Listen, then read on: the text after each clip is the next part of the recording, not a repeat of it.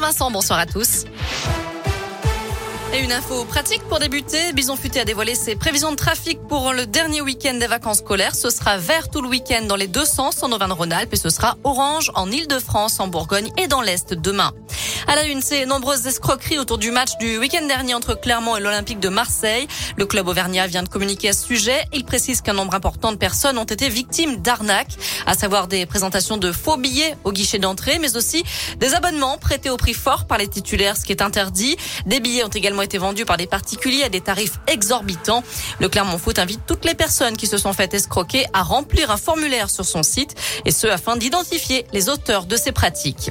On continue de parler de foot puisqu'il a de la Ligue Europa ce soir à suivre. Lyon reçoit le Sparta Prague à 18h45 pendant que Monaco accueille le PSV Eindhoven et Marseille sera opposé à la Lazio Rome à 21h. 18 mois de prison avec sursis, c'est ce à quoi a été condamné tout à l'heure l'ancien propriétaire du zoo du Bouy dans le Puy-de-Dôme. Alain Albrecht était poursuivi pour maltraitance et trafic d'animaux sauvages. Selon plusieurs médias, il a également été condamné à payer 1000 euros de dommages et intérêts à quatre associations de défense des animaux s'étant constituées partie civile. Elle avait qualifié les réunionnais d'autochtones ayant gardé leur gène sauvage. Fin de citation.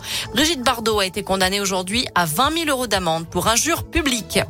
Lamborghini, diamants, montres de luxe ou vin de prestige, plus de 300 lots d'objets saisis ou confisqués par la justice seront mis aux enchères demain à Bercy.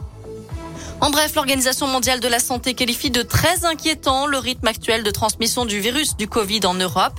L'OMS dit redouter 500 000 décès supplémentaires sur le continent d'ici février prochain. Enfin, peut-être une grande avancée dans la lutte contre le cancer du col de l'utérus. Une étude publiée dans la revue de Lancet met en lumière l'efficacité d'un vaccin contre le papillomavirus, l'infection à l'origine de la maladie. Selon les chercheurs, les cas de cancer ont nettement décliné parmi les femmes britanniques qui ont reçu le vaccin Cervarix. Merci beaucoup Naomi